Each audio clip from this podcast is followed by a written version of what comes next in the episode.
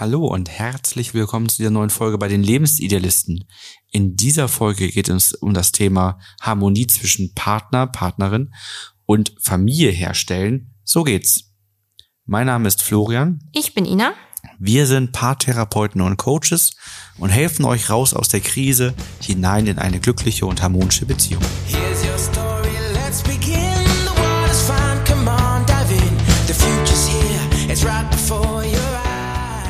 Wenn man eine Beziehung eingeht, bedeutet das auch, dass man früher oder später die Familie des Partners oder der Partnerin kennenlernt.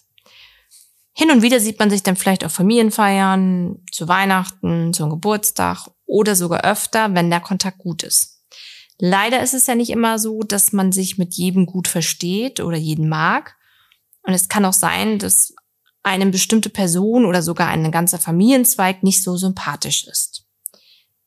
Wir zeigen einmal, wie ihr damit umgehen könnt, wenn es bei euch auch gerade solche Spannungen in der Familie gibt. Als erstes fällt mir dazu heute ein Beispiel aus dem Coaching ein. Ähm, da war das so, dass es zwischen den beiden in der Beziehung eigentlich ganz gut lief, aber es immer wieder zu Grenzüberschreitungen von der Familie kam, also auf, von seiner Seite aus der Familie.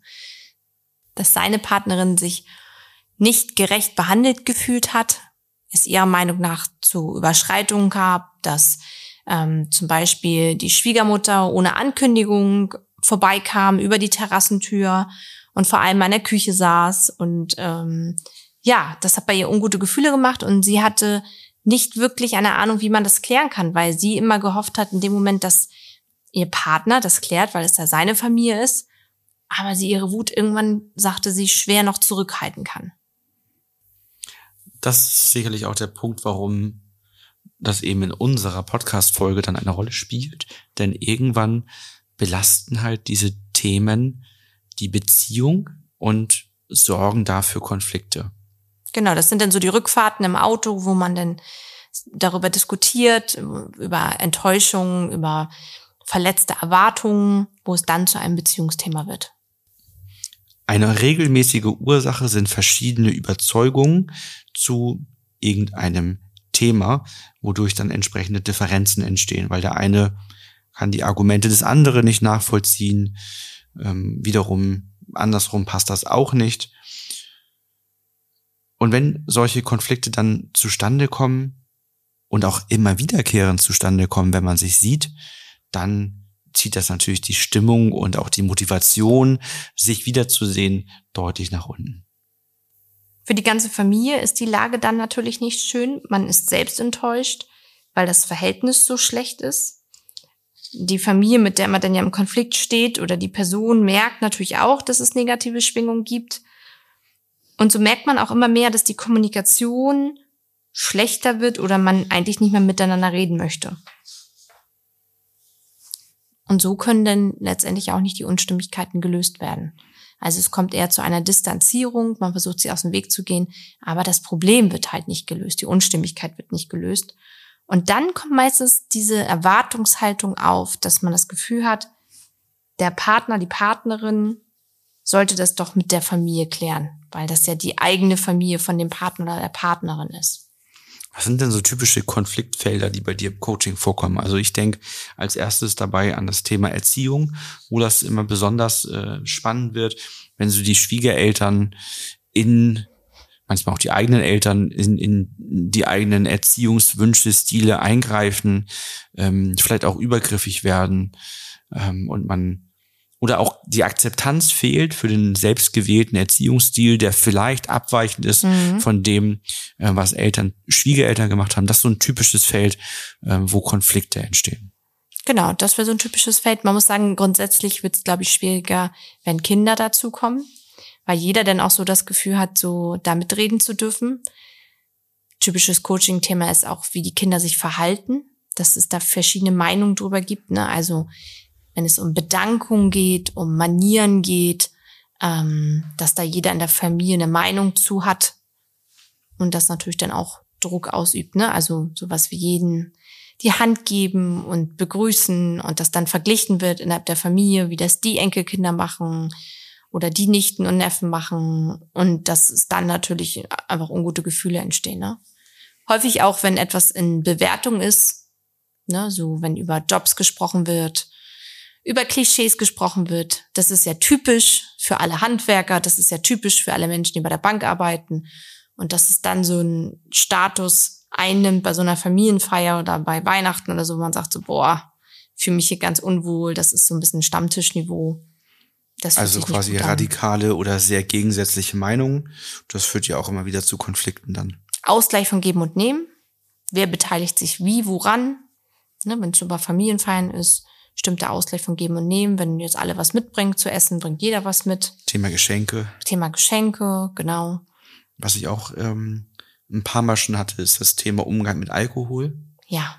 Dass mhm. ähm, dann bei den Schwiegereltern oder so, dass da dann immer zu jeder Tageszeit ein Wein oder ein Bier angeboten wird mhm. und man mhm. selber denkt, Mensch, das kenne ich aus meiner Familie so gar nicht. Ja. So immer, immer spielt Alkohol eine Rolle. Das ist das, was auch regelmäßig, also dieser verschiedene Umgang mit Alkohol spielt eine Rolle. Manchmal auch so kulturelle Sachen natürlich. Ne, oder sowas wie ein bestimmtes Bild der Frau, wie die Frau sein sollte in der Ehe, was dann be bewertet wird, ne? Also egal was dann ist, ne? Wie wird gekocht, wie wird was im Haushalt gemacht, wie ähm, werden die Kinder behandelt, häufig auch bezogen auf die Arbeit, ne? Frau arbeitet zu viel, Frau arbeitet zu wenig. Das, da haben auch viele Menschen immer eine Meinung zu. Und das bringt dann halt auch eine gewisse Dynamik dann mit sich. Wenn viele Menschen auf, auf ihr Recht denn, weil sie denken, sie sind ja mit ihrer Meinung richtig bestehen, dann kann es halt schwierig werden. Naja, oder dass sie aufgrund dessen, dass sie ja die Eltern oder auch Schwiegereltern sind, einfach dadurch schon das Recht haben, jederzeit ihre Meinung zu äußern, Feedback zu geben, Kritik zu äußern und zu urteilen.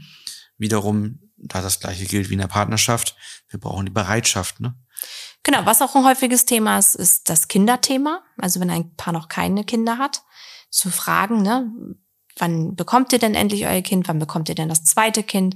Das sind natürlich auch Fragen, die können grenzüberschreitend sein und Druck ausüben. Und was ich auch gar nicht selten bis jetzt im Coaching hatte, also bestimmt, mir fallen jetzt so drei, vier Mal ein, dass ähm, wenn man nicht weit auseinander wohnt, so der Kontakt, also der räumliche Kontakt manchmal auch Grenzen überschreitet.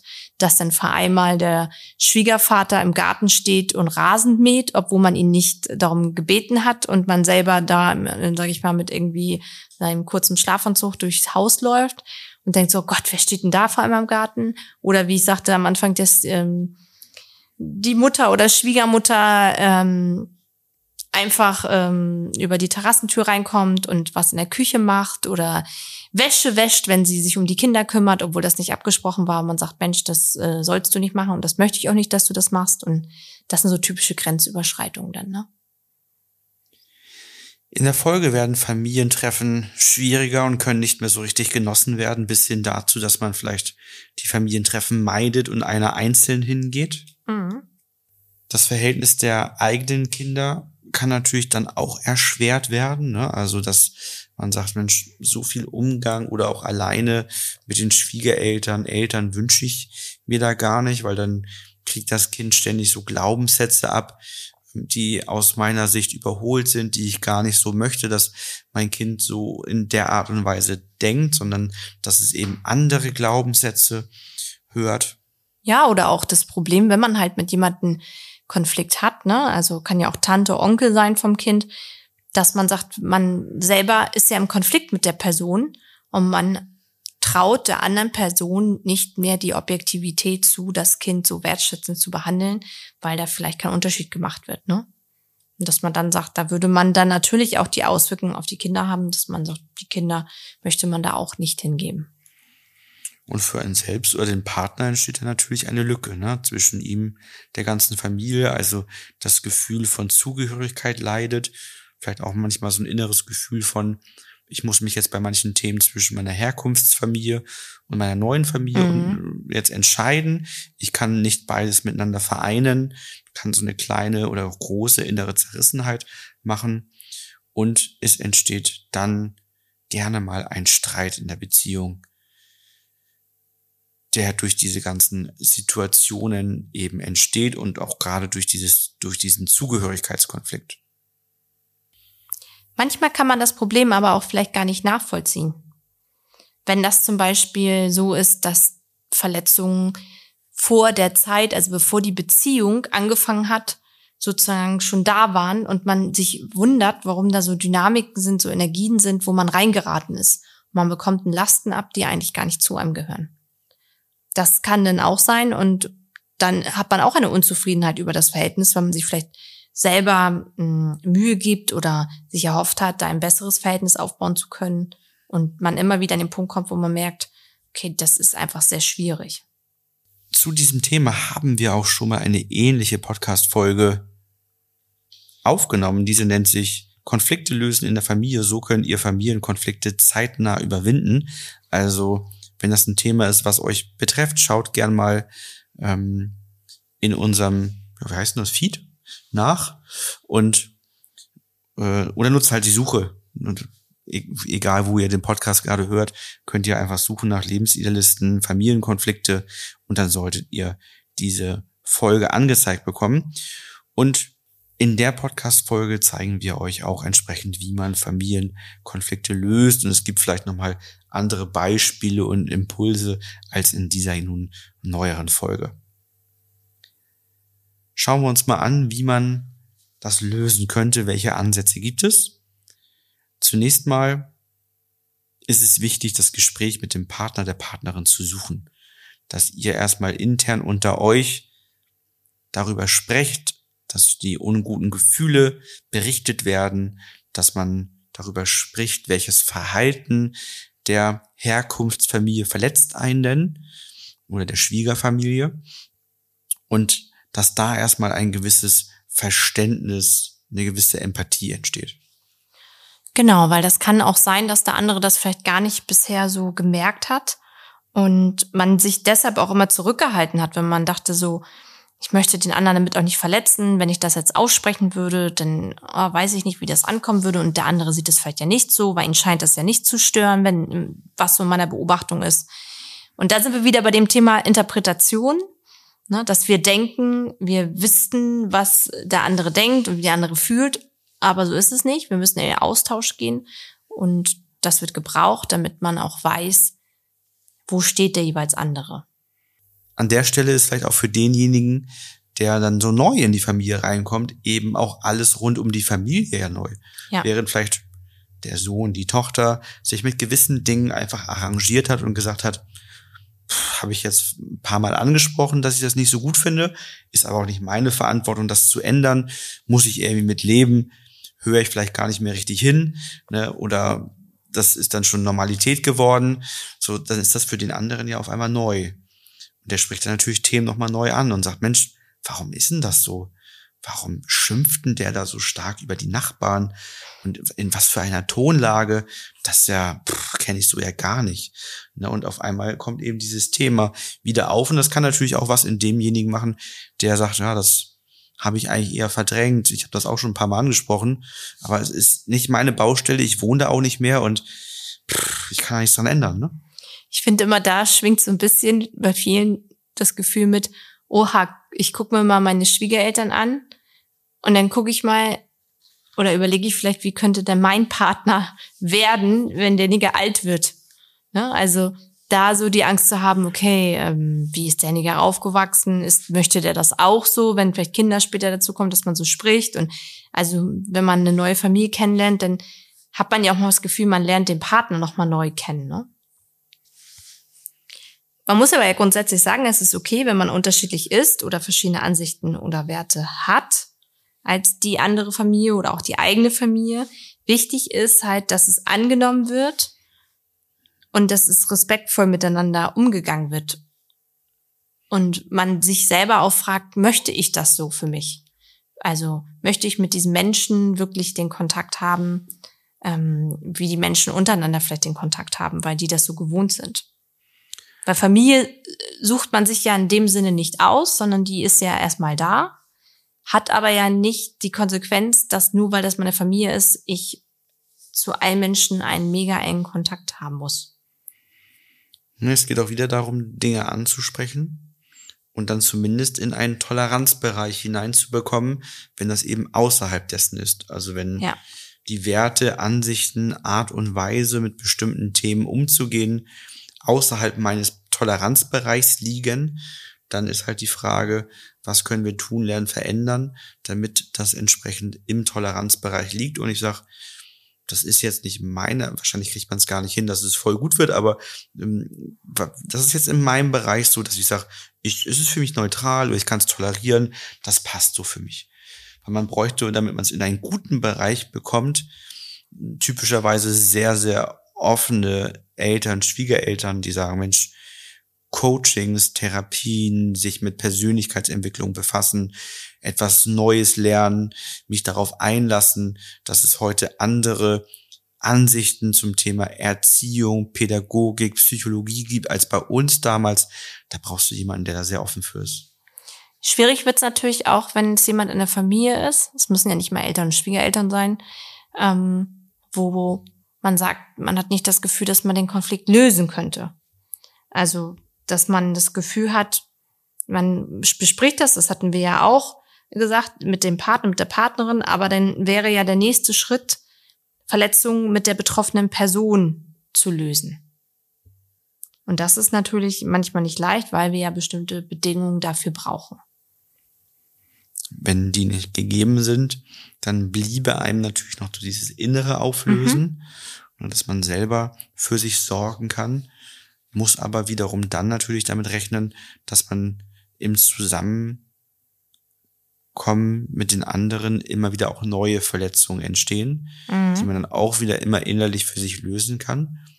Das geht in einem gewissen Rahmen ganz gut, aber natürlich je häufiger man Kontakt miteinander hat, je intensiver das ist, je intensiver auch die Verletzungen sind, desto schwieriger kann das werden und man natürlich auch für sich dann überlegt, möchte ich das? Im, im Zweifelsfall kann es gebraucht werden, dass man sagt, nee, da gibt es so viele Verletzungen, so viele Themen, keine Bereitschaft, das anzugehen und zu lösen, dass man dann die Tür schließt und sagt, okay, dann gibt's da keine Connection. Es ist für uns alle besser, wenn wir diesen Kontakt eben meiden, ne? weil, weil es gibt einfach keine verbindende Ebene. Ja. Vielleicht kannst du noch mal kurz was dazu sagen, was so die Voraussetzungen sind, um einen Konflikt lösen zu können. Das stammt ja wieder aus der System-Empowering-Methode und den fünf Voraussetzungen, die es gibt, also fünf sind es, ähm, wobei drei echte Voraussetzungen und zwei Dinge, die eher dabei unterstützen, das Ganze zu lösen. Also wir brauchen den Punkt, dass es für beide mal gut war oder gut genug war. Beide müssen ausgeglichen kraftvoll genug sein das Herz- und Schwertseite ausreichend bei sich haben, entsprechend zu diesem Thema keine Prägung, so dass Triggerpunkte da sind, dass so alte Dinge mit hineinspielen.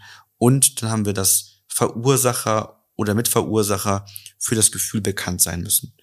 Wenn das da ist, dann kann man eben mit dem vierten Punkt sprachlich richtig, was im Kern aus der gewaltfreien Kommunikation kommt, das Ganze klären und lösen und dann eine neue Brille mitgeben. Also derjenige, der das Gefühl verursacht hat, sagt, wie er mit dem Wissen, dass es eben eine Verletzung macht, gehandelt hätte, damit diese Verletzung gar nicht erst entstanden wäre.